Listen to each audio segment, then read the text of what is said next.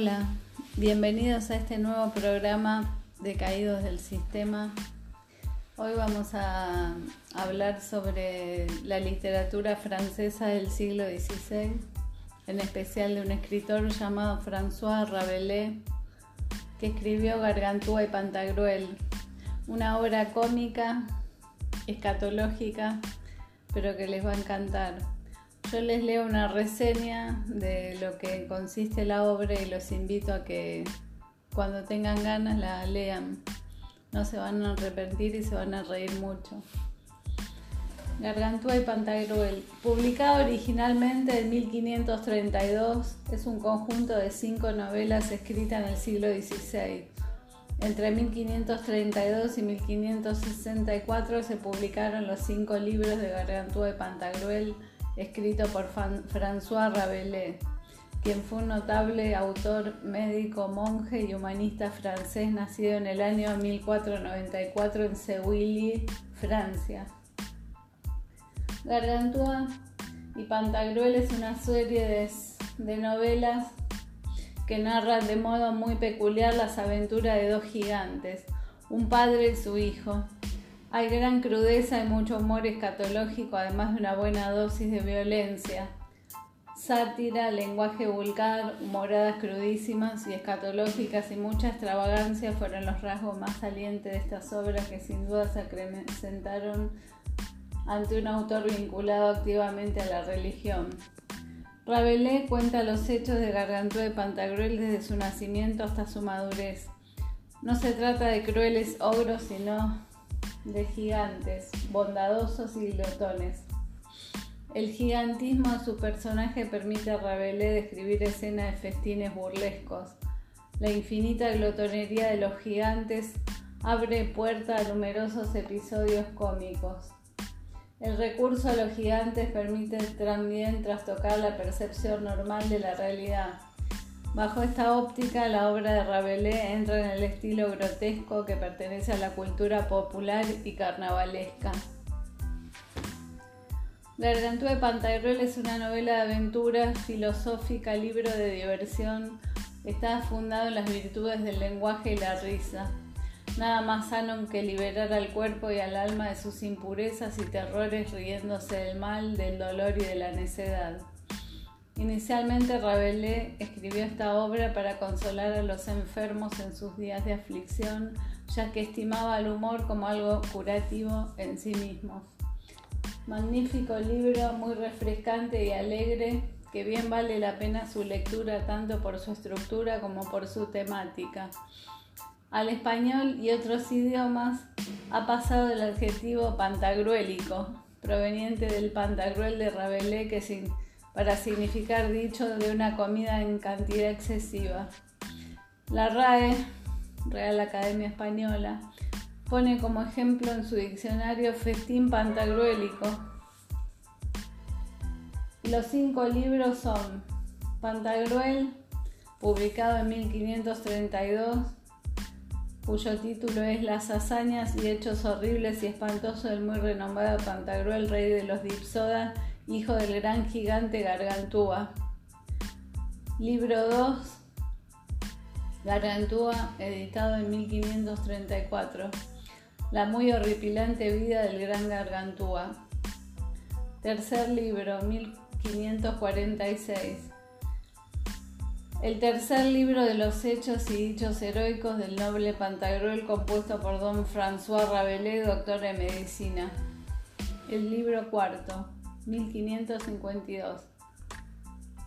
En 1548 ya habían sido publicados 11 capítulos de este libro, poco después de su aparición completa en 1552, el 1 de marzo de 1552. El libro fue censurado por los teólogos. El libro quinto, publicado póstumamente en 1564, el quinto y último libro de los hechos y dichos heroicos del buen Pantagruel. Su atribución a Rabelais, o al menos parte, es discutida. Debido a la censura de la Sorbona, Rabelais publicó Pantagruel y Gargantúa con un seudónimo, Alcofribas Nacier, anagrama de François Rabelais. Argumento. de Pantagruel. Aunque las ediciones modernas de las obras de Rabelais publican Pantagruel como el segundo volumen de la serie, realmente fue el primero en publicarse, alrededor de 1532. Pantagruel era una secuela de un libro anónimo titulado Las grandes crónicas del gran y enorme gigante Gargantúa. Este primer texto de Gargantúa tuvo gran popularidad a pesar de su construcción bastante pobre. Los gigantes de Rabelais no están descritos como de una altura determinada, como los primeros dos libros de los viajes de Gulliver, sino que varían de tamaño de un capítulo a otro para permitir una serie de imágenes sorprendentes.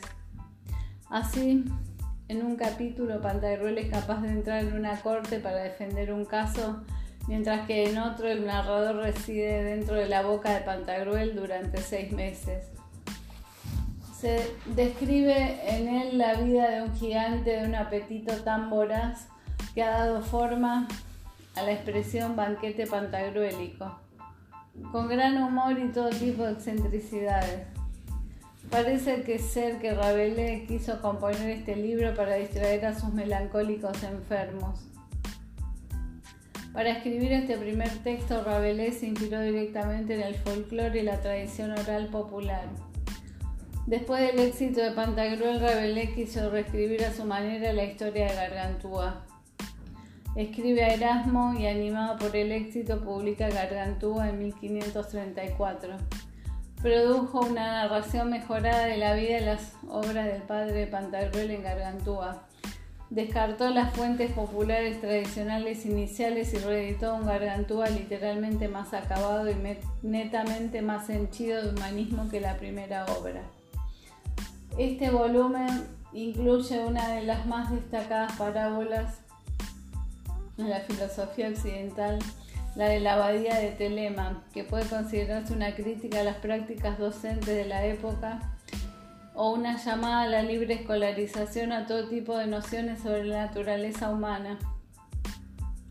La abadía de Telema era una especie de comunidad ideal contrapuesta a la corrupción existente de los hábitos monásticos de su tiempo.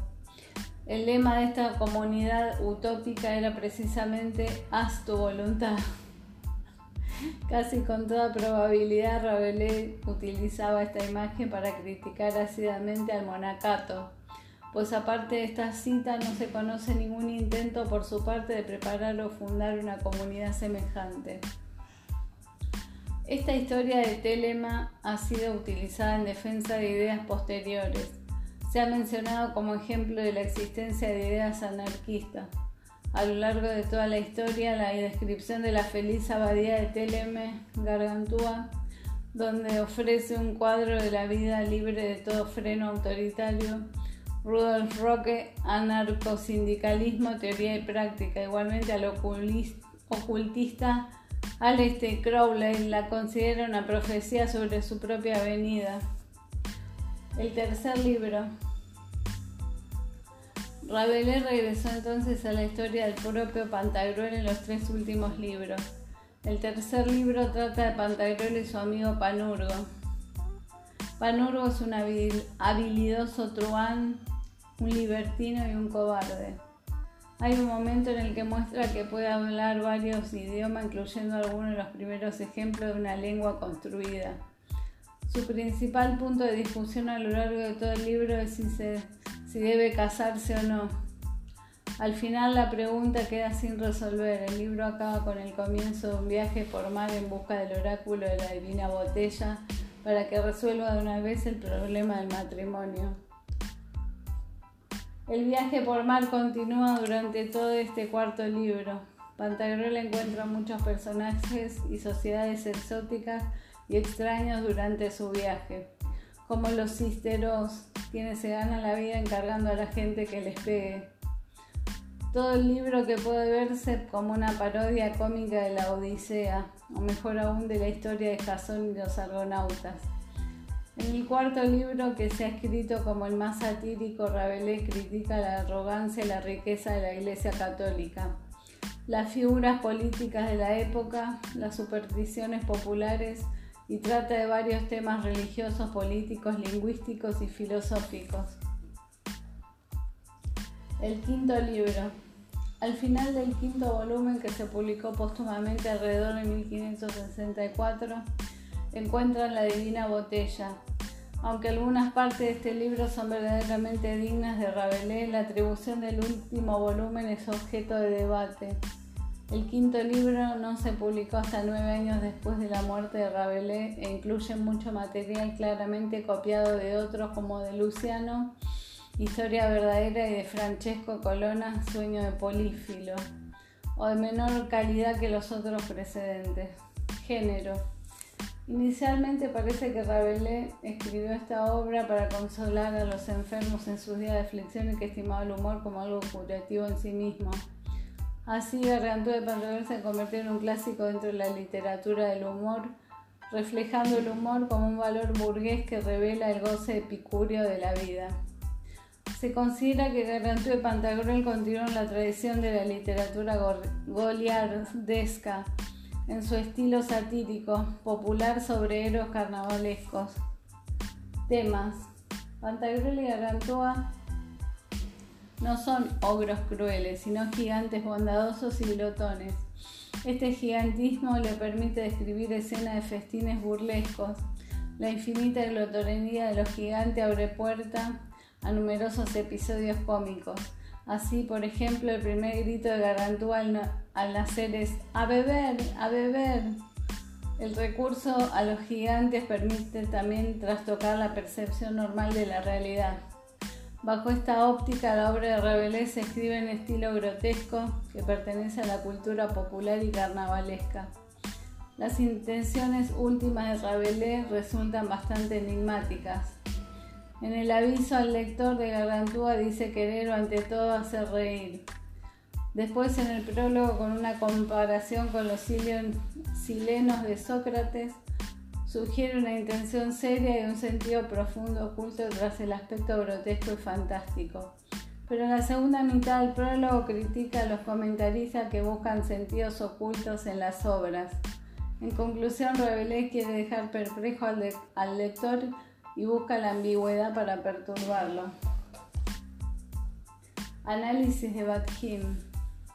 En la obra de Mijael Badhim, Rabelais y su mundo explora Gargantúa de Pantagruel y es considerado un clásico de los estudios sobre el Renacimiento.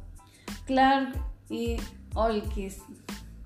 Badhim declara que durante siglos el libro de Rabelais no ha sido comprendido y afirma que Rabelais y su mundo clarifica las intenciones del autor. Bakhtin se propone de recuperar aquellos fragmentos ignorados o suprimidos y por otro lado de analizar el sistema social renacentista para descubrir el equilibrio entre el lenguaje que estaba permitido y el lenguaje que no. De esta forma, Bakhtin señala dos importantes subtextos en la obra de Rabelais. El primero es el carnaval, que Bajín describe como una institución social, y la segunda es el realismo grotesco, cuerpo grotesco, definido como modo literario. Por lo tanto, en Rabelais y su mundo, Bajín estudia la interacción entre lo social y lo literario, así como el significado del cuerpo. Clark y Holkist. Badhin explica el carnaval en la época de Rabelais. Se asocia con la colectividad, pues lo que lo celebraba no eran simplemente una muchedumbre, más bien se veía a la gente como un todo, organizado de manera que desafiaba la organización socioeconómica y política. Clark y Holkis. Según Badhim, durante el carnaval todos son iguales, Aquí en la Plaza del Pueblo, una forma especial de libertad o contacto familiar reina entre la gente que normalmente está dividida por las barreras de casta, propiedad, profesión y edad. En época de carnaval, un sentido único del tiempo y del espacio hace que el individuo se sienta parte de la colectividad, momento en el que cesa de ser el mismo en este punto en el que a través del disfraz y la máscara un individuo intercambia su cuerpo y queda renovado. Al mismo tiempo surge una mayor conciencia de la unidad y comunidad corporal, material y sensual de uno mismo. Bakhtin también dice que en Rabelais la idea de carnaval está asociada con la de lo grotesco. La participación de la colectividad en el carnaval es consciente de su unidad en el tiempo, así como de la inmoralidad asociada con su continua muerte y renovación. Según Bakhtin, el cuerpo necesita un tiempo de reloj si tiene que ser consciente de su atemporalidad. Lo grotesco es el término usado por Bakhtin para describir el énfasis de los cambios corporales a través de la comida, la evacuación y el sexo. Se usa como instrumento de medida. Bueno amigos, espero que les haya invitado a tener ganas de leer este libro. Acá los espero para la próxima y nos estamos escuchando. Chao.